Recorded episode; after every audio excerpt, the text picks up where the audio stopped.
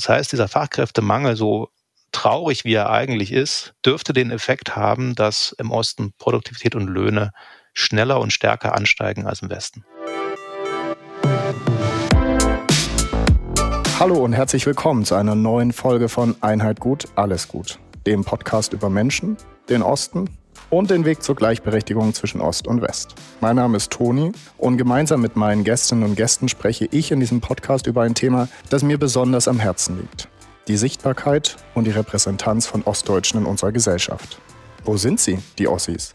Wie sieht es drei Jahrzehnte nach der Wiedervereinigung mit der Gleichberechtigung aus? Wir sprechen über das Ostsein, über spannende Wege und blicken zurück, aber vor allen Dingen nach vorn. Ich freue mich, dass ihr dabei seid. Viel Spaß mit dieser neuen Folge. Hallo und herzlich willkommen zu dieser neuen Folge von Einheit gut, alles gut. Wir sprechen heute über ein etwas komplexeres Thema, aber dieses Thema zeigt den Unterschied zwischen Ost und West sehr gut auf, vor allen Dingen mit ganz klaren Zahlen. Denn es geht um Themen wie Lohnunterschiede, Produktivitätsunterschiede und vor allen Dingen auch die damit verbundene historische Einordnung. Denn auch 30 Jahre nach der Wiedervereinigung liegt die Lohnlücke zwischen Ost und West bei rund 20 Prozent. Die ostdeutsche Wirtschaft erreicht nur 80 Prozent der westdeutschen Arbeitsproduktivität. Und was das alles bedeutet, was Gründe dafür sind, wie aber vor allen Dingen auch der Blick nach vorne ist, das möchte ich mit meinem heutigen Gast besprechen und ich freue mich sehr, dass er da ist. Herzlich willkommen in diesem Podcast, lieber Steffen Müller. Hallo Toni, ich freue mich auch. Hallo. Lieber Steffen, schön, dass du da bist. Und wenn man einmal auf deine ja, Visitenkarte, die wir gar nicht ausgetauscht haben, aber die man digital lesen kann, einmal schaut, dann steht da ganz schön viel drauf. Und bevor wir auf diese ganzen Themen zu sprechen kommen, möchte ich natürlich gern mehr über dich erfahren. Und da steht auf der Visitenkarte Professor für Wirtschaftswissenschaften an der Universität Magdeburg und Leiter der Abteilung Strukturwandel und Produktivität am Leibniz-Institut für Wirtschaftsforschung in Halle. Also relativ lang, man braucht viel Papier. Vielleicht äh, so einmal die erste Frage zu dir. Was genau macht man denn eigentlich da und was, was verbirgt sich dahinter? ja, was macht man? Also ich bin Volkswirt, ja, also Volkswirtschaftslehre studiert und da auch promoviert. Und meine Haupttätigkeit ist am IWH, also im Leibniz-Institut für Wirtschaftsforschung in Halle. Da leite ich also eine größere Forschungsabteilung und das IWH ist so eines dieser äh, großen Wirtschaftsforschungsinstitute in Deutschland, das einzige im Osten. Ja, andere kennt man vielleicht auch. Das IFO-Institut kennt man vielleicht aus den Nachrichten des DIW. Wir sind eines dieser Institute.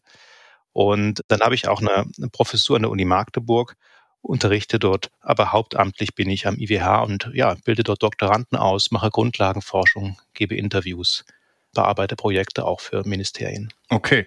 Und die Abteilung heißt ja Strukturwandel und auch Produktivität. Vielleicht einmal so auf deine Biografie geguckt. Wie hat dich dein Weg genau dahin geführt oder zu diesem Thema auch. Wir hatten im Vorgespräch auch so ein bisschen darauf geschaut, wo du eigentlich auch beruflich herkommst. Vielleicht magst du unsere Zuhörerinnen und Zuhörer auch mal da mitnehmen. Wo hast du angefangen? Wo hat Steffen Müller angefangen äh, und wie kam es, dass du heute da bist? Oh, okay, ja, äh, lange Geschichte vielleicht. Ich versuche es kurz zu machen. Also ich bin 1978 geboren in Eilenburg. Das ist ein kleines Städtchen so im, im, im Nordosten von Leipzig, Nordsachsen. Und ja, wir habt eine sehr behütete Kindheit gehabt, intaktes Elternhaus, kann mich da nicht beschweren, hat sehr gute Startbedingungen. Und bin dann äh, 84 in die Schule gekommen, äh, also mitten sozusagen noch an DDR-Zeiten. Und das Erste, was vielleicht ein bisschen erwähnenswert ist, dass ich dann ab der dritten Klasse in eine Russischklasse kam. Es war so, für die, die das nicht mehr kennen, ja, so Klassen, die neben dem normalen Unterricht auch extra Russischunterricht schon früher hatten. Mhm. Und das war so, da hat man so ein bisschen Schüler ausgesucht, die ein bisschen ja höhere Leistung gezeigt hatten. Und da war ich natürlich damals stolz drauf. Äh, mit acht Jahren ne, durfte ich in die Russischklasse und so. Ich meine, rückblickend, ja, wenn du dir überlegst, was wird wohl das Ziel der DDR-Führung ja, gewesen sein, solche Klassen einzurichten, ne, bin ich vielleicht ganz froh, dass die Wende kam, bevor ich 14 Jahre alt wurde und in die FDJ und so weiter hätte eintreten müssen, dann wahrscheinlich. So kam es dann nicht. Ich bin also, ich war in der sechsten Klasse, glaube ich, als die Mauer fiel. Mhm. Und äh, davor sind meine Eltern nochmal umgezogen nach Delitzsch, um halt in der Braunkohle zu arbeiten. Ja. Bin dort in meine dritte Schule gekommen, in der fünften Klasse. Dann in meine vierte Schule, 1992, ins Gymnasium nach einer Bildungsempfehlung. Also die Bildungssysteme wurden ja da umgestellt Anfang der 90er. Und dann 93, meine fünfte Schule, das war dann Schulpforte, das ist eine äh, alte, bekannte, glaube ich auch, Internatsschule. Da hat auch Nietzsche schon seine, seine Schulzeit verbracht, also richtig, richtig alt, mhm. ehrwürdig. Und das war dann die fünfte Schule und habe also rückblickend da ja doch relativ viel Glück gehabt, was mein, mein Bildungsverlauf anging. Muss auch sagen, rückblickend hatte ich immer den Eindruck, zumindest in dem Bereich, wo ich war, dass die Schule gut funktioniert hat, dass die Leute, die Lehrer wirklich Interesse daran hatten, uns was beizubringen, uns voranzubringen. Also da muss ich sagen, das lief ziemlich gut, zumindest bei mir. Und dann kam so ein bisschen Bruch. Dann habe ich, also zumindest in der Bildungskarriere, dann habe ich äh, eine Lehre gemacht bei der Sparkasse. Okay. Bin also nicht irgendwie studieren gegangen, sondern habe eine Lehre gemacht äh, Mitte der 90er Jahre nach Bundeswehr bei der Sparkasse. Wie kam es dazu? Warum, was hat dich da zur Sparkasse gebracht? Ja, ich Was glaube. Solides mit Geld. Genau, ja. Also ich meine, man muss gucken, in der Zeit damals ja, ist ja alles äh, umge umgeworfen worden. Es war diese Transformationsphase, es gab eine riesig hohe Arbeitslosigkeit, Jobs waren hart zu kriegen, Uni-Karriere, ja, wurde als riskant angesehen, ähm, ob du danach einen Job findest oder ob du Taxifahrer wirst und dann mach was mhm. Solides, ne? mach irgendwas in der Bank, das schien solide, im, im Nachhinein, ne? Ja. also äh, es sind so viele äh, Stellen bei der Bank abgebaut worden in den letzten Jahrzehnten. Aber gut, es war halt so, dass, dass glaube ich, auch viele Eltern, Lehrer, ältere Leute im Umfeld einem relativ wenig Hilfestellung geben konnten. Also keine Netzwerke hatten, keine richtige Information hatten, wie eigentlich Karriere im Westen geht. Ne? Insofern haben dann viele gesagt, mach was Solides. Und ich habe das auch von anderen Leuten in meiner Generation gehört, dass die ja teilweise sehr merkwürdige und verschlungene Karrierewege hinter sich haben und äh, das neulich mal gelesen, da gibt's auch äh, sogar einen Begriff für die Generation, so 1975 bis 80, die Generation der Unberatenen. Ne? Mhm. Ne? Also weil da im Prinzip als die, die Bildungs- und Karriereentscheidungen treffen mussten, äh, relativ wenig Hilfestellung von den Älteren kommen konnte. Mhm. Na gut, danach habe ich äh, dann gesagt, okay, ich gehe doch nochmal an die Uni nach der Lehre, weil äh, meine Jugend doch nicht vorbei sein soll mit 22. also relativ ziellos an die Uni gegangen, erstmal äh, aus, die Uni ausgewählt, nicht nach irgendwie Exzellenz, sondern nach Nähe zu meinen Freunden. Ja. Also auch planlos sozusagen. Aber dann, ja, äh, hat mich dann doch in meinem Studium Volkswirtschaftslehre richtig in den Bann gezogen. Vergleich von Wirtschaftssystemen, also Planwirtschaft, Marktwirtschaft, verschiedene Spielformen von, von Planwirtschaft. Das fand ich irgendwie super spannend. Und dann habe ich angefangen, mich für eine akademische Karriere zu interessieren. Habe dann auch immer gezielter darauf hingearbeitet. Habe dann das Glück gehabt, zur Promotion so einer bekannten Professorin nach Nürnberg zu mhm. kommen.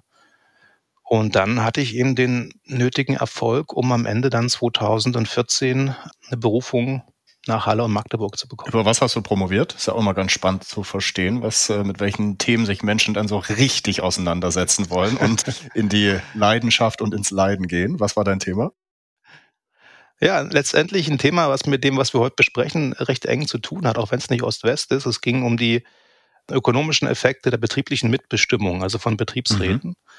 Insbesondere Effekte auf Produktivität, Effekte auf Löhne. Okay. Also geht es dann schon um, um Marktmacht, um Verhandlungen äh, etc. pp. Und das ist ein Thema, was ich immer noch sehr spannend finde und was man, wie gesagt, thematisch, also gerade wenn es um Lohnfindung geht, auch, glaube ich, heute ganz gut gebrauchen können in dem Interview. Ja. Ja, sehr gut, sehr spannend. Vielen Dank für diesen Abriss über dein Leben. Und du hast ja schon eigentlich die perfekte Überleitung jetzt, weil wir wollen, lieber Steffen, über ein Thema sprechen, mit dem du dich sehr beschäftigst und was aber auch ein Thema ist, womit der Vergleich Ost-West sehr gern auch ein bisschen ja, symbolisiert und dargestellt wird. Geht um das Thema Lohnunterschiede, damit verbunden Produktivitätsunterschiede. Und ich habe schon in der Intro gesagt, äh, die Lohnlücke liegt bei 20 Prozent. Wenn man mal so auf das Jahresbruttogehalt aus dem Jahr 2022 schaut, dann der Vollzeitbeschäftigten, dann liegt das von Ostdeutschen rund 13.000 Euro niedriger als bei Westdeutschen. Aber vielleicht gibst du uns einmal und nimmst uns auch einmal mit in dieses Thema, weil es ja doch eine komplexe Materie ist wie müssen wir uns diesem Thema nähern, um dann auch äh, zu verstehen, warum es vielleicht so ist, was, was Gründe dafür sind, was der aktuelle Status quo ist, wie wir da vielleicht auch rauskommen. Vielleicht einmal so ein bisschen für all die, die sich mit dem Thema nicht tagtäglich beschäftigen, vielleicht so ein kleiner, kleiner Einblick. Sehr gerne. Also gerade so Thema Lohnunterschied Ost-West ist ja was, was, was oft auch nachvollziehbarerweise sehr emotional diskutiert wird, auch im Osten, wo dann auch relativ schnell äh, also die Frage kommt, wie kann es wie kann's eigentlich sein, 30 Jahre nach der Wende, dass man nicht für gleiche Arbeit gleichen Lohn kriegt. Ne? Und dann kommt man ganz, ganz schnell auch in eine gewisse Emotionalität rein. Und deswegen fände ich es auch gut, da mal ganz kurz einen Ausblick oder eine Kurzzusammenfassung dessen machen, wie sich die, die Arbeitsmarktökonomik eigentlich so Lohnbildung vorstellt. Und mit dem Rüstzeug kann man dann mal gucken, wie man die Lohnlücke zwischen Ost und West vielleicht dann bewertet. Und dazu muss man sagen, so eine Lohnbildung in der Marktwirtschaft ist der Stoff von, von tausenden Fachartikeln. Ne? Also das muss man einfach dazu wissen. Und wenn ich das in der Vorlesung einbetten würde im Masterstudium, bräuchte ich dafür viele Stunden. Also was ich jetzt äh, hier machen kann, ist das mit wenigen Worten ein bisschen verdeutlichen. Ja. Und ich würde das vielleicht mal aus dem Blickwinkel eines Beschäftigten oder Arbeitslosen machen, der in seiner Region vor Ort mit seiner spezifischen Qualifikation nach Arbeit sucht. Mhm. Und da kann man sich, glaube ich, so, so ein Bild erstmal oder so ein ja, so ein Rahmen denken, dass es für den Lohn, den die Person erwarten kann, in der Region eine Untergrenze und eine Obergrenze gibt.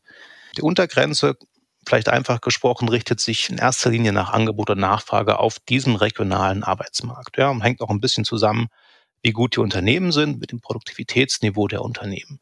Wenn es ein Niedriglohnbereich ist, wo die Qualifikation ist, dann ist auch der Mindestlohn vielleicht die Untergrenze dessen, was zu erwarten ist.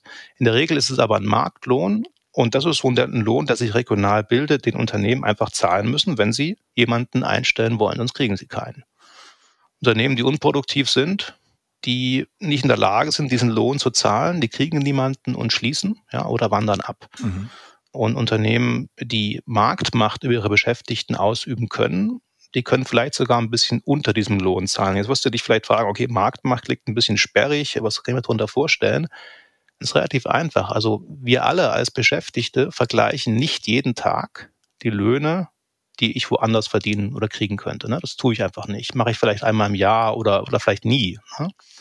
Das heißt, ein Arbeitgeber kann peu à peu unter den marktüblichen Lohn zurückfallen und hat trotzdem noch Beschäftigte. Ja? Das heißt also, wenn wir mehr Löhne vergleichen würden, äh, nehmen wir den Arbeitgebern Marktmacht weg. Mhm. Das war die Untergrenze. Die Obergrenze ist eher so eine theoretische, das ist die Produktivität der Unternehmen. Also ein Unternehmer wird nur dann Leute einstellen, wenn er mindestens so viel mit diesem neuen Arbeiter erwirtschaftet, wie dieser Arbeiter kostet. Ja. ja. Das heißt also, produktive Unternehmen, die gut laufen, die auch Gewinne machen, die könnten mehr zahlen als unproduktive Unternehmen. Ja, einfach weil sie einfach pro Beschäftigten mehr erwirtschaften. Mhm. Aber warum sollten sie das tun? Mhm. Ja? also wenn sie den marktüblichen Lohn zahlen, diese Untergrenze, dann machen sie eben richtig schön Gewinn mit jedem Beschäftigten. Ja. Na? Und dieser Überschuss, diese Differenz zwischen dem, was sie zahlen könnten und dem, was sie nach Marktlohn zahlen müssen, ist eben Gegenstand von Verhandlungen zwischen Beschäftigten und Arbeitgebern. Das heißt, dass wie viel die Beschäftigten davon abkriegen, hängt von ihrer Verhandlungsmacht ab. Das heißt also, wenn die Verhandlungen stattfinden, dann bekommen Beschäftigte in produktiven Firmen höheren Lohn als Beschäftigte in unproduktiven Firmen. Mhm. Das heißt, daraus ergibt sich im gleichen Arbeitsmarkt für die gleiche Person ein unterschiedlicher Lohn, je nachdem, in welcher Firma ich arbeite. Gleicher Lohn, gleiche Arbeit ist also letztendlich, ja, wie soll ich es beschreiben, auf jeden Fall nicht die Realität.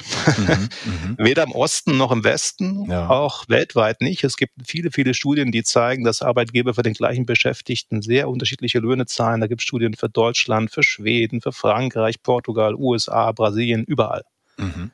Es ist also nicht so, dass irgendwie die niedrigen Löhne, die wir hier haben, irgendwie ein ostspezifisches Problem ist oder irgendwie die Ostdeutschen gerade ungerecht behandelt würden. Das ist also was, was so gleicher Lohn, gleiche Arbeit ist letztendlich ein Gewerkschaftsspruch. Das gibt's nirgends. Kurz zwischengefragt, ist dann die Diskussion auch so ein bisschen fehlgeleitet? Du sprachst am Anfang von Emotionen und emotionalisiert. Ist das auch ein Plädoyer dafür, einfach die Fakten und die Sachlichkeit sprechen zu lassen? Nimmst du das so wahr?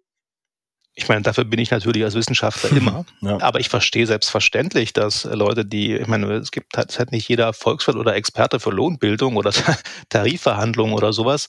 Natürlich ist das, ist das irgendwie eingängig zu sagen, gleiche Arbeit, gleicher Lohn. Das klingt nur immer so, als wenn man dafür irgendjemand in der Regierung oder sonst wo verantwortlich machen würde, der jetzt endlich mal was tun müsste, ne, damit es für gleiche Arbeit gleichen Lohn gibt. Aber das ist in der Marktwirtschaft nun ganz sicher nicht so aus dem kleinen Modellchen, was ich hier skizziert habe, kann man aber noch eine ganze Menge mehr ableiten. nicht nur, dass es nicht für gleiche Arbeit gleicher Lohn ist, sondern auch, dass Löhne regional gebildet werden. Es gibt keinen deutschlandweiten Lohn. Das liegt eben auch daran, dass wir als Beschäftigte in der Regel nicht alle überregional mobil sind. Wir ziehen nicht um, weil es woanders höheren Lohn gibt. Ne? Und deswegen sind die Löhne unterschiedlich auf den Arbeitsmärkten. Mhm. Das Modell sagt uns auch, dass es an der Produktivität der Unternehmen hängt. Ne? Also unproduktive Unternehmen zahlen eben in der Regel weniger als produktive Unternehmen. Und wenn eine Region richtig viele gute Unternehmen hat, dann wird dieser Beschäftigte, den ich da beispielshaft genannt habe, eben wahrscheinlich im Erwartungswert einen höheren Lohn bekommen als in einer anderen Region mit wenigen guten Unternehmen. Mhm. Und vielleicht noch ein Fakt, der ist noch nicht so richtig bekannt, aber super spannend. Innerhalb des Ostens ist aber eigentlich ein Fakt, wo ich sagen muss, der tut mir ein bisschen weh als Ostdeutscher, aber es ist nun mal so. Innerhalb des Ostens ist es so, dass ostdeutsche Betriebe, die im ostdeutschen Eigentum sind, deutlich weniger produktiv sind als ostdeutsche Betriebe in westdeutschem oder ausländischem Eigentum. Und diese ostdeutschen Betriebe in westdeutschem oder ausländischem Eigentum zahlen auch viel besser. Das heißt, auch innerhalb des Ostens würde also der beispielhafte Beschäftigte, den wir gerade genannt haben, wahrscheinlich versuchen, in ein Tochterunternehmen des westdeutschen Konzerns zu gehen. Ja. Das ist ein Zusammenhang, der ist ein bisschen deprimierend, das gebe ich zu, aber der hält auch, wenn ich Betriebsgrößen berücksichtige oder Branchen rausrechne, das ist einfach so. Mhm. Und da können wir vielleicht nachher noch drüber reden, warum das vielleicht so ist. Aber ja. Ja. Ist als Einstieg ja total spannend, wenn man sich dieses kleine Schaubild einmal vor Augen malen würde, äh, hat man, glaube ich, eine ganz gute Einordnung. Und du hast ja auch ganz viele Punkte genannt und da will ich auf ein paar auch nochmal spezieller reingehen vielleicht gar nicht so groß auf die Entwicklung, aber du hast auch gesagt, quasi die Vertretung von Arbeitnehmerinnen und Arbeitnehmern. Du hattest in einem anderen Interview auch mal gesagt, der Fakt, dass es auch in Ostdeutschland vielleicht weniger Betriebsräte gibt, wirkt sich dann natürlich auch auf Lohn- und Tarifgestaltung aus. Wie schaust du da drauf? Also wie ist da der Zusammenhang, ähm, auch vielleicht historisch betrachtet, bei ostdeutschen Arbeitnehmerinnen und Arbeitnehmern und dann auch mit Bezug auf Lohnpolitik? Okay, gut. Also vielleicht Tarifverträge und Betriebsräte vielleicht ein bisschen zusammen diskutiert, weil das in der Regel Hand in Hand geht. Also die meisten Betriebe haben entweder keins von beiden oder beides. Ja. Mhm. Ja, also direkt nach der Wende war es schon so, dass die ostdeutschen Arbeitgeber erstmal, ja, sozusagen aus Macht der Gewohnheit äh, Tarif, also im Arbeitgeberverband waren und dadurch Tarifverträge gezahlt haben. Aber innerhalb kürzester Zeit eben aus diesen Arbeitgeberverbänden ausgetreten und aus den Tarifverträgen ausgetreten sind, ganz einfach, weil sie sich diese Löhne nicht leisten konnten, manchmal vielleicht auch nicht leisten wollten. Das heißt, wir hatten im Osten eine dramatische Flucht aus dem Tarifvertrag in den 90er Jahren und äh, bis heute ist die Tarifvertragsbindung im Osten geringer als im Westen und auch äh, der Anteil der Beschäftigten, die einen Betriebsrat haben, ist im Osten geringer als im Westen. Mhm. Wo liegen wir da? Hast du da Zahlen oder? Ah, so aus dem Kopf jetzt nicht, ehrlich gesagt. Ja. Aber es gibt eine, es gibt eine durchaus spürbare Lücke mhm. äh, zwischen beiden, mhm. zwischen beiden Landesteilen. Und ja, Betriebsrat, das haben wir gerade ganz brandneu in, in, in zwei Studien noch auch mal empirisch gezeigt, erhöht tatsächlich die Verhandlungsmacht und die Löhne der Beschäftigten, obwohl er eigentlich offiziell gar nicht über Löhne verhandeln darf. Ja. Laut Betriebsverfassungsgesetz darf er das gar nicht, aber er hat eben viele Mitspracherechte in anderen Bereichen und man schlussfolgert daraus, dass eben da sozusagen für Zustimmung in anderen Bereichen eben Lohn entgegenkommen des Arbeitgebers verlangt wird. Und was folgt aus dem Modell? Also, wenn ich meine Verhandlungsmacht erhöhen will als Beschäftigter, kann ich über Betriebsrat nachdenken. Ob das zu höheren Löhnen führt, das hängt natürlich davon ab, ob die Produktivität des Unternehmens das hergibt. Mhm. Ja, also ob es da diesen Überschuss gibt, den ich vorhin nannte, über den man verhandeln kann. Ja, einen Betriebsrat zu gründen im Unternehmen, das unproduktiv ist, ähm, was wenig geben kann, wird wohl kaum zu Lohneffekten führen. Ja, wenn aber ein Betrieb da ist, der produktiv ist und ich gründe einen Betriebsrat, dann habe ich vielleicht eine Gelegenheit, meine Löhne perspektivisch zu erhöhen. Vor allen Dingen auch deswegen, weil der Betriebsrat eben das Recht hat, in die Bücher zu gucken. Da weiß, dann weiß man also erstmal, wie gut ist die Firma eigentlich, wie gut läuft die eigentlich. Ne? Mhm. Ist da was zu verteilen? Ja, ja. Ja, also äh, insofern ist das schon was, äh, was ostdeutsche Beschäftigte vielleicht zu wenig machen. Mhm. Du hast auch gerade schon angesprochen, Thema logischerweise Produktivität und auch auf die Gründe schon abgezielt und auch schon ganz kurz angedeutet. Da würde ich aber gern auch noch ein bisschen tiefer reingehen. Was sind aus deiner Sicht oder auch nicht, also nicht aus deiner Sicht, sondern aus Sicht der Studien, die ihr macht und der Empirie, die historischen Gründe für die geringere Produktivität im Osten? Genau, also das ist eine, danke für die Frage. Es ist erstmal ganz wichtig klar zu machen, gleich zu Beginn, geringere Produktivität heißt nicht, dass die Beschäftigten nicht richtig arbeiten würden ja, oder ist glaube ich wichtig zu sagen. Werden. Genau, ja. Das ist ganz, ganz, ganz wichtig zu sagen. Es ist sogar so, dass das Qualifikationsniveau, das formale im Osten genauso gut oder sogar leicht höher ist als im Westen. Das ist nicht der Punkt. Und auch ist es so, dass ostdeutsche Arbeitnehmer ja auch mehr Stunden arbeiten als westdeutsche Arbeitnehmer. Ne? Also da, ganz klar, es liegt in erster Linie daran, dass die Unternehmen die Beschäftigten nicht so gut, sagen wir mal, nutzen können oder in ja, als Ökonom gesagt, in Output umwandeln können, die mhm. Arbeitszeit, also unproduktiv sind, verglichen mit dem Westen. Und da gibt es eine Reihe von, von möglichen Erklärungen, die teilweise auch erforscht sind. Es liegt es liegt schon mal nicht an irgendwelchen wesentlichen Ausstattungsunterschieden. Also wie gesagt, Beschäftigte sind genauso gut wie im Westen. Kapitalausstattung ist in der Regel auch sehr gut der Unternehmen. Aber wir hatten ja hohe Arbeitslosigkeit in den 90ern und entsprechend niedrige Löhne. Und das begünstigt natürlich das Entstehen unproduktiver Unternehmen. Also es geht also auch in die andere Richtung. Ne? Also wenn ich weiß, Arbeitskräfte sind billig, dann lohnt sich eben ein Unternehmen zu gründen, was relativ arbeitsintensiv und unproduktiv ist, aber als ausreichend ist, die Löhne zu bezahlen. Das ist der erste Punkt. Also die, die Umbruchzeit der 90er selbst hat, hat einen Effekt wahrscheinlich. Das zweite ist aber auch klar, auf, das ist einfach auch das Erbe des Sozialismus. Es fehlten einfach 40 Jahre Marktwirtschaft und deswegen fehlten etablierte Markennamen zum Beispiel im Osten. Ja. Westdeutsche Unternehmen haben halt die Zeit nutzen können, haben sich eine Position am Weltmarkt über lange Zeit erarbeitet. Viele namhafte Ostunternehmen sind ja auch in den Westen gegangen mit ihren Markennamen. Und dann 1989, 90 sind also die ostdeutschen Firmen plötzlich von dem rein ostdeutschen RGW-Handel letztendlich in den Weltmarkt gespürt worden und ähm, hatten überhaupt keine Produktnamen, hatten mhm. auch zu Beginn keine Produktqualitäten, die im Westen nachgefragt wurden. Und das ist ein immenser Druck gewesen, der in, in, der kurzen Zeit da irgendeine Lösung zu finden. Und dann haben sich offensichtlich viele eben darauf spezialisiert, eher im Niedrigpreisbereich zu produzieren. Und naja, wie drückt das auf die Produktivität? Das ist ganz einfach. Produktivität ist ja der mit Preisen bewertete Output des Unternehmens pro Stunde Arbeit zum Beispiel. Ne?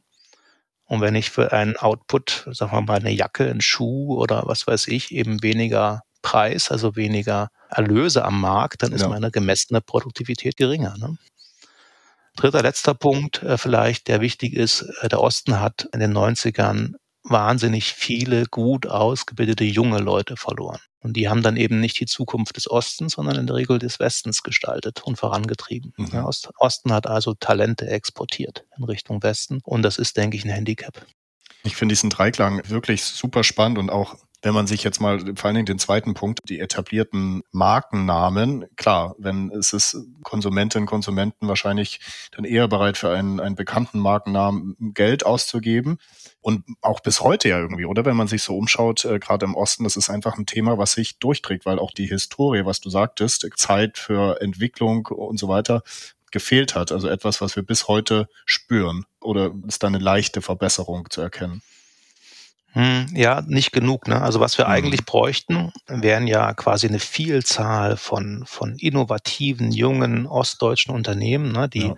vielleicht in, in Zukunftsmärkten, die noch nicht so fest besetzt sind von etablierten Firmen, ihr Glück suchen, ja, und da eben erfolgreich sind. Und sagen wir mal jetzt nach 30 Jahren, wenn das passiert wäre in den 90er Jahren, hätten wir wahrscheinlich eine, eine ganze Reihe von Leuchtturmunternehmen, die aus dem Osten herausgewachsen sind. Die gibt es auch. Ne? Also um was ganz klar zu machen, diese 20 Prozent Produktivitätsunterschied sind ja nur ein Durchschnitt. Ne? Also wir haben selbstverständlich auch im Osten auch ostdeutsch geführte Unternehmen, die besser sind als der Westen. Also ne, das, das muss jedem klar sein. Es ist nur ein Durchschnitt. Ja. Das Problem im Osten sind sozusagen die vielen unproduktiven Unternehmen, die sehr, sehr, sehr viel schlechter sind ja. als der Westen und sich noch am Markt halten können.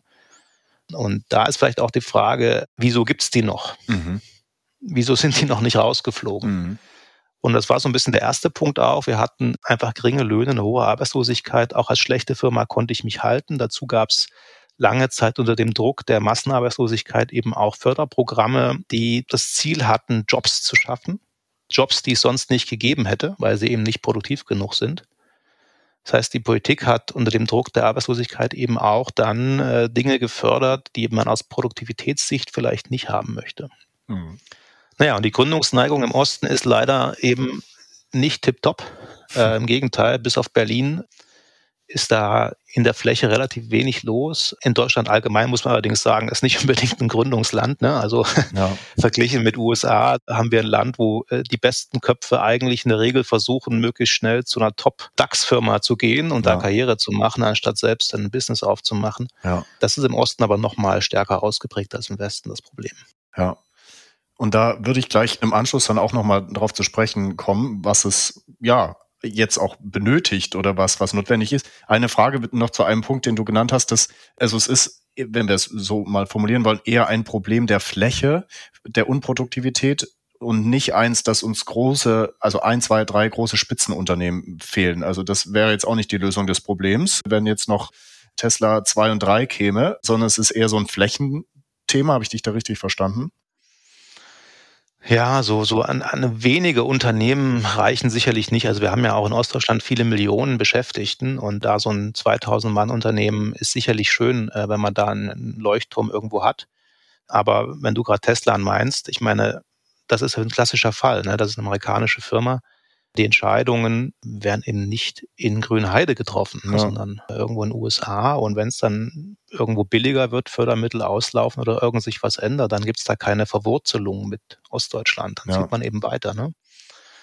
Was ich meinte, sind eher sozusagen Unternehmen, die aus der Region heraus gewachsen sind, die hier sind, weil es hier besondere Standardfaktoren gibt, die einen Grund dafür liefern, warum man hier produktiv ist und nicht woanders. Mhm äh, wo vielleicht auch mal durch eine, durch eine schlechte Zeit durchgegangen wird, ohne weiterzuziehen. Das, das sind die Unternehmen, die fehlen, die früher ja da waren. Ne? Also vor, vor dem Krieg waren das ja hier, also ich gehe mal sehr weit zurück, aber eine der produktivsten Regionen Deutschlands, Mitteldeutschland. Ne? Viele bekannte Unternehmen haben ihre Wurzeln. Und insofern ist das Problem, was wir jetzt noch haben, natürlich auch historisch bedingt. Ne? Ja.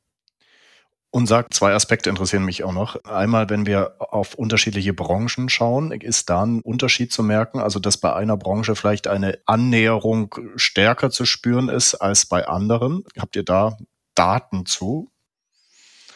Tja, ja, gibt es. Auch das ist, ich würde ja gerne mehr ermutigende Geschichten erzählen, muss ich ehrlich sagen. kommen wir zum Schluss drauf. Kommen wir irgendwie, wir, wir kommen da noch mit einem positiven hin. Dreh raus. also, äh, die größte Lücke im Stundenlohn zwischen Ost und West, den findest du eben in den, ja, sagen wir mal, marktnähesten, technologieaffinsten Branchen wie Industrie, Information, Kommunikation. Na, da ist der Lohn, die Lohnlücke und auch die Produktivitätslücke zum Westen bei einem Drittel, mhm. also deutlich größer als das Fünftel, was wir im Mittel haben. Mhm. Die geringsten Abstände zum Westen findest du in marktfernen Branchen wie öffentlicher Verwaltung, Bildungswesen und so weiter. Ne? Also mhm. da, wo der Staat ja. die Preise setzt, ähm, ist der Abstand und Produktivität, also nicht die erste Geige spielt oder wo sie vielleicht auch gleich ist zwischen Ost und West, ne? mhm. Wo es halt nicht um Markennamen oder ähnliche Dinge geht. Da sind die Löhne und die Produktivitäten sehr ähnlich. Ne? Also der Abstand ist, ist genau spannend. da am größten, wo der Markt wirkt. Ja. ja, ja spannend zu hören. Und eine Sache noch, wenn wir über Ost-West sprechen, müssen wir den Vergleich auch machen, Nord-Süd. Gibt es da auch Unterschiede oder ist das innerhalb dann des Westens in Anführungszeichen alles easy? Nee, genau. Also äh, genau, also es gibt auch, habe ich vorhin auch versucht, schon ein bisschen zu illustrieren, auch innerhalb des Westens natürlich nicht gleicher Lohn, äh, gleiche Arbeit, gleicher ja. Lohn, äh, sondern da gibt es natürlich auch die bekannten ökonomischen ja, Schwergewichte im Süden Deutschlands, vor allen Dingen auch getrieben durch Industrie, aber nicht nur. Und in, Schleswig-Holstein kriegst du halt im Mittel auch zehn Prozent weniger als in mhm. Süddeutschland. Mhm. also das, diese Abstände gibt es auch im Westen. Aber es gibt eben, wenn du die Länder mal alle mhm. reist, äh, vom besten, also höchstzahlendsten bis zum schlechtest zahlendsten, dann hast du am Ende eben einen Club aus fünf Ostländern. Ich wollte gerade sagen, jetzt nicht noch eine schlechte Nachricht, Steffen, aber das heißt, das, das also schlechteste westdeutsche ja. Land ist immer noch besser als das beste ostdeutsche.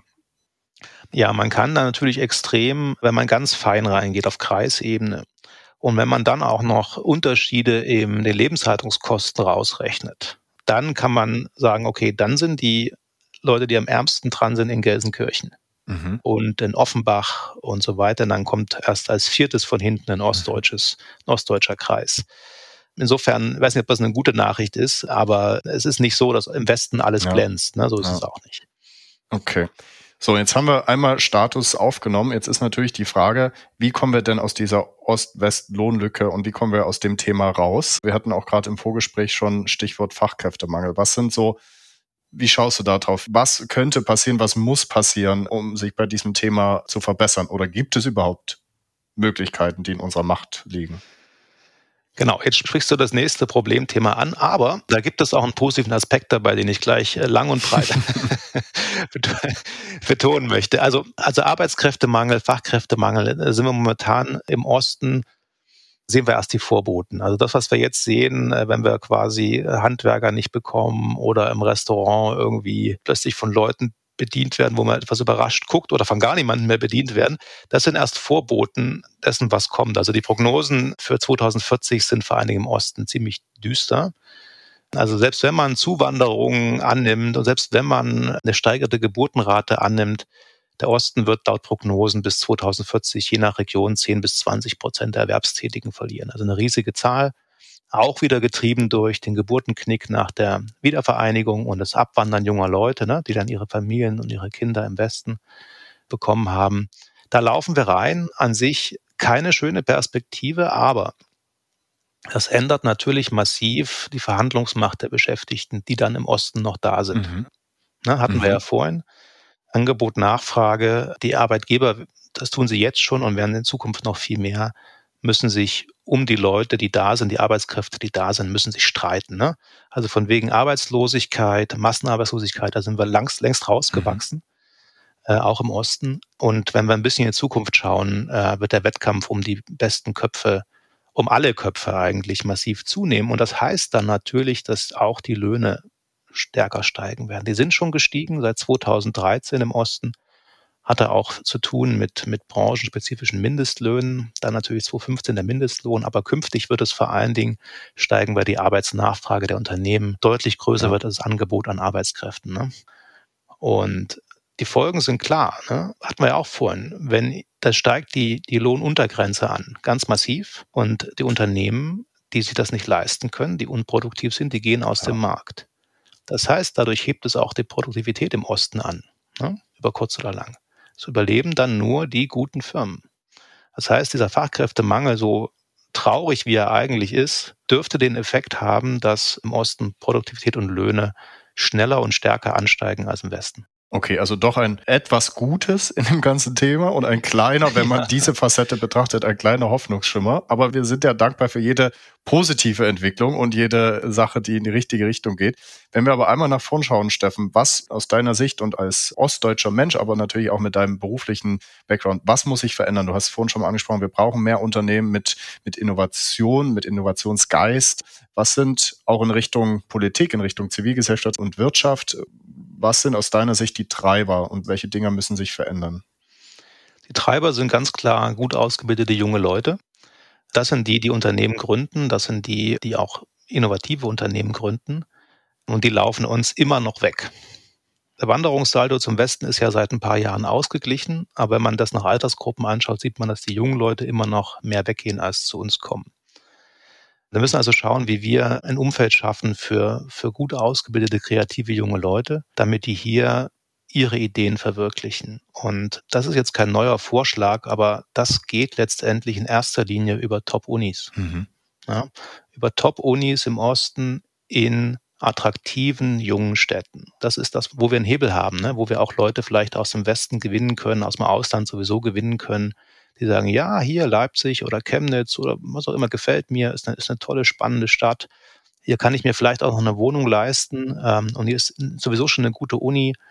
Lass uns schauen, wie wir hier im Umfeld der Uni vielleicht doch eine gute Idee ausgründen, eine Firma aufbauen. Ich würde sagen, Fördergelder konzentrieren auf Hochschulstandorte, auf Hochschulen, auf Forschungseinrichtungen in der Hoffnung, dass sich darum dann eben äh, für junge Leute spannende Möglichkeiten bieten und die hier was aufbauen können. Das ist das, wo ich denke, wo wir ansetzen können. Das Zweite ist, was Politik eben lassen sollte und hoffentlich auch künftig lässt, ist, schwache Unternehmen auf Teufel komm raus retten zu wollen.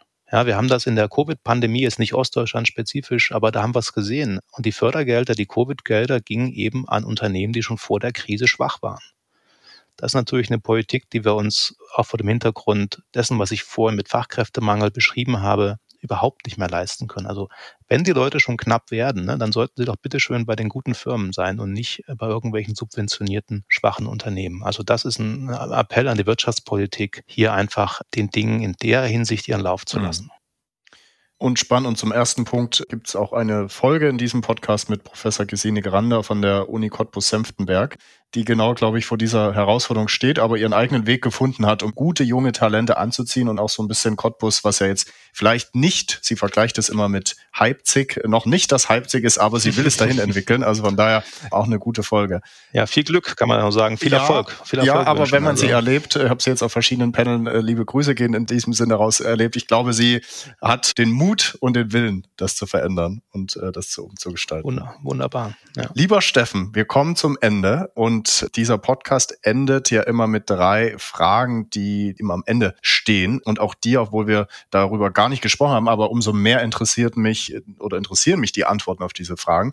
Ostquote ist immer ein großes Thema und deshalb die Frage an dich. Ostquote, ja oder nein? ja, also genau, du hast das in deinem Podcast auf der Homepage ja auch ganz oben. Ne? Also die Zahlen sind schon krass, ne? Also die da jedes Jahr oder aller zwei Jahre erhoben werden. Ne? Also Repräsentation der Ostdeutschen, wie war das im, im Spitzenpositionen im Militär nahezu nicht ja. vorhanden, Justiz nahezu nicht vorhanden, ja. äh, Hochschulrektoren minimal. Ab und an kommen jetzt mal ein paar ostdeutsche Ökonomen immerhin in Führungspositionen.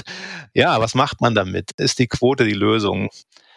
Also es hängt davon ab, ob gegen Ostdeutsche bei gleicher Qualifikation diskriminiert wird in irgendeiner Form. Also ob da genügend top qualifizierte ostdeutsche Schlange stehen, aber einfach aus irgendwelchen Gründen nicht genommen werden, die nichts mit ihrer Qualifikation zu tun haben. Mhm. Ja.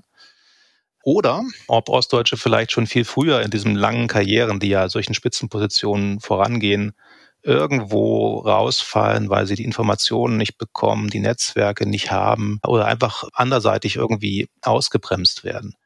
Davon hängt ab, ob so eine Quote funktioniert. Ne? Also wenn die guten Ostdeutschen Schlange stehen, dann kann eine Ostquote sinnvoll sein. Ne?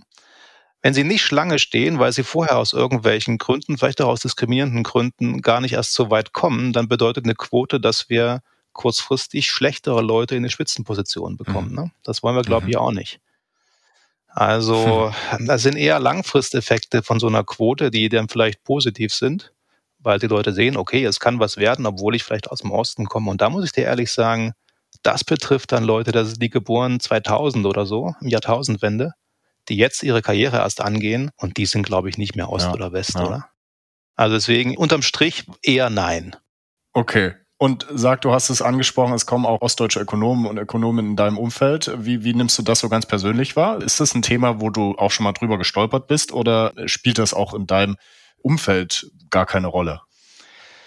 Doch, also ich bin nicht gestolpert drüber, denke ich, zumal ich ja, wie man, wie du hörst, auch denke zumindest kaum Dialekt äh, hm. rede und äh, deswegen gar nicht als Ostdeutscher aufgefallen bin. Ich habe übrigens dann nie äh, Dialekt gesprochen, auch meine Eltern sprechen kaum Dialekt, also das habe ich mir nicht abgewöhnt, wie manche ja wohl das auch getan haben, um mhm. nicht aufzufallen. Als Ossi das Problem hatte ich nicht.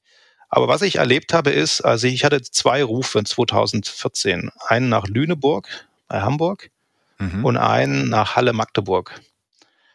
Und als ich sage, ich gehe nach Halle Magdeburg und nicht in Westen, haben die manche den Hände über den Kopf zusammengeschlagen. Was? Du gehst in Osten? Mhm. Also da ist schon bei vielen Ach, das waren Professoren, ne? Mhm. Bei vielen hochgebildeten Leuten ist da was da gewesen, zumindest vor zehn Jahren ist da eine Diskriminierung oder eine, eine Geringschätzung gewesen die aber sich nicht gegen mich jetzt gerichtet hat, ja. also sondern eher allgemein gegen Osten. Ja. Und auch wenn Lüneburg schön ist, aber ist doch toll, dass du dich für Halle entschieden hast. Also auch eine tolle Stadt ist. Ja, und das hat mich auch zu deinem Podcast gebracht. Siehst du? Genau. So. Du? Das, wenn das nicht ein Grund ist. Wenn also. das kein Grund ist, auf jeden Fall. Zweite Frage. Was sind Dinge, Eigenschaften, Produkte, also ehemals Ostdeutsch oder auch immer noch Ostdeutsch, die wir im Hier und Jetzt haben und es ist gut, dass wir sie haben? Oder was sind so Sachen, die wir vielleicht auf dem Weg ein bisschen verloren haben, von denen wir mehr bräuchten, weil sie uns als Gesellschaft, als Wirtschaft, als, als Staat gut täten? Ja, also ich, ich habe davon gesagt, ich war elf Jahre alt, als die Mauer fiel und, und ähm, ich denke, ich kann einige Dinge gar nicht mehr vermissen, weil ich sie gar nicht kannte, ne? die Dinge als Erwachsene vielleicht erfahren hätte im Osten. Und die Frage ist auch deswegen nicht so leicht zu beantworten, weil sich die Zeiten ja, glaube ich, überall schnell verändern, auch im Westen. Ich meine, wäre ja die Frage, welche Dinge von vor 40 Jahren vermisst du? Ja. Also ich habe es vorhin schon mal versucht anzudeuten. Ich hatte den Eindruck, dass Schule und Wissensvermittlung einen höheren Stellenwert hatte, zumindest in meinem spezifischen Fall. Also vielleicht bin ich da ja auch durch die Russischklasse und so weiter in einem besonderen Umfeld gewesen, aber das schien mir wichtig zu sein. Das schien mir ernsthaft und diszipliniert und zielstrebig abzulaufen. Es standen aus meiner Sicht auch sehr viele Ressourcen für Schulbildung bereit. Also Schulausfall war immer so ein Traum, dass mal eine Stunde ausfällt und so. Das war was, das hat man gefeiert.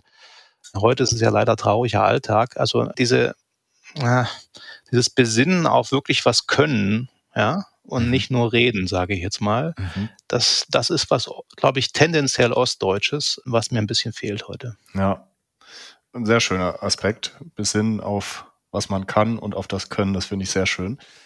Und dritte und letzte Frage, wen willst du hören in diesem Podcast? Personen mit ostdeutschem Hintergrund. Ja, ich habe es auch vorhin schon mal angedeutet. Ich würde gern hören, jemand, der sich da besser auskennt als ich, wie eigentlich Karriere- und Bildungsentscheidungen gerade so Anfang der 90er Jahre getroffen wurden im Osten. Dieser Wirren der Einheit mit komplett Unklarheit, wo das Ganze hingeht, mit ratlosen Eltern, mit ratlosen Lehrern. Also das, was ich vorhin mit dem, äh, der Generation der Unberatenen gehört habe, das ist geprägt worden von einem Leipziger Soziologen, der heißt Bernd Lindner, äh, er hat den Begriff geprägt. Und weiß nicht, vielleicht hat der ja Lust, bei dir im Podcast zu kommen und kann dazu vielleicht was sagen. Das fände ich spannend. Ich, noch spannender fände ich, wenn er auch, sagen wir mal, quantitativ was sagen könnte. Also wie groß ist das Problem eigentlich? Das fände ich super interessant, weil ich glaube, das prägt viele Biografien von Leuten aus dem Osten in meiner Generation. Und mich würde das sehr interessieren. Das ist hervorragend. Der Name ist notiert und ich glaube, es ist eine schöne, wertvolle Diskussion, die man dann führen kann, weil es eben ein Thema ist, was viele beschäftigt und vor allen Dingen auch ein Grund ist, warum wir bei gewissen Dingen stehen, wo wir stehen. Von daher ist notiert, wird kontaktiert und du, wenn du es verfolgst, dann wirst du sehen, ob er dabei ist oder nicht. Aber ich finde es einen sehr schönen Gedanken. Lieber Steffen, an dieser Stelle vielen, vielen Dank für dieses Gespräch. Es war also auf der einen Seite absolut lehrreich und ich habe hier ganz viel, ich habe versucht, dieses Schaubild mitzumalen, um es dann auch für mich zu visualisieren und es ist, es war sehr, sehr spannend, darüber zu lernen, auch zu verstehen, auch wenn die Botschaften natürlich manchmal oder größtenteils negativ sind, aber das gehört einfach auch zur Wahrheit dazu und trotzdem hast du uns aufzeigen können, wie ja, was vielleicht getan werden muss, damit es ein bisschen besser wird. Aber auf der anderen Seite fand ich es vor allen Dingen auch einfach schön über dich und deinen Blick auf das Thema zu lernen. Der Begriff der Unberatenden, ich glaube, den nehme ich jetzt mit auf. Ein, ein, ein schönes Thema. Und den Russischkurs, den werde ich jetzt auch, werde ich an dich denken, wenn, wenn das wieder das Thema kommt. Von daher vielen Dank, dass du in diesem Podcast warst und alles Gute, nicht nur für die Arbeit, sondern vor allen Dingen auch privat. Vielen Dank, Steffen Müller. Ich danke dir, Toni. Hat super Spaß gemacht und viel Erfolg mit deinem Podcast. Vielleicht klappt es ja mit Bernd Lindner, würde mich freuen. Ich gucke auf jeden Fall künftig, was du noch so alles äh, in deinen Podcast reinpingst. Tschüss. Vielen Dank. Danke dir. Das war Einheit gut, alles gut. Alles über das Projekt gibt es auf einheitgutallesgut.de. Alle Folgen des Podcasts findet ihr entweder auf der Website oder natürlich auf den gängigen Plattformen. Dieser Podcast lebt von spannenden Menschen und ihren Geschichten. Wenn ihr Vorschläge habt, jemanden kennt oder selbst inspirierende Geschichten zu diesem Thema habt, so schreibt mir gern. Toni at einheitgutallesgut.de. Bis zum nächsten Mal.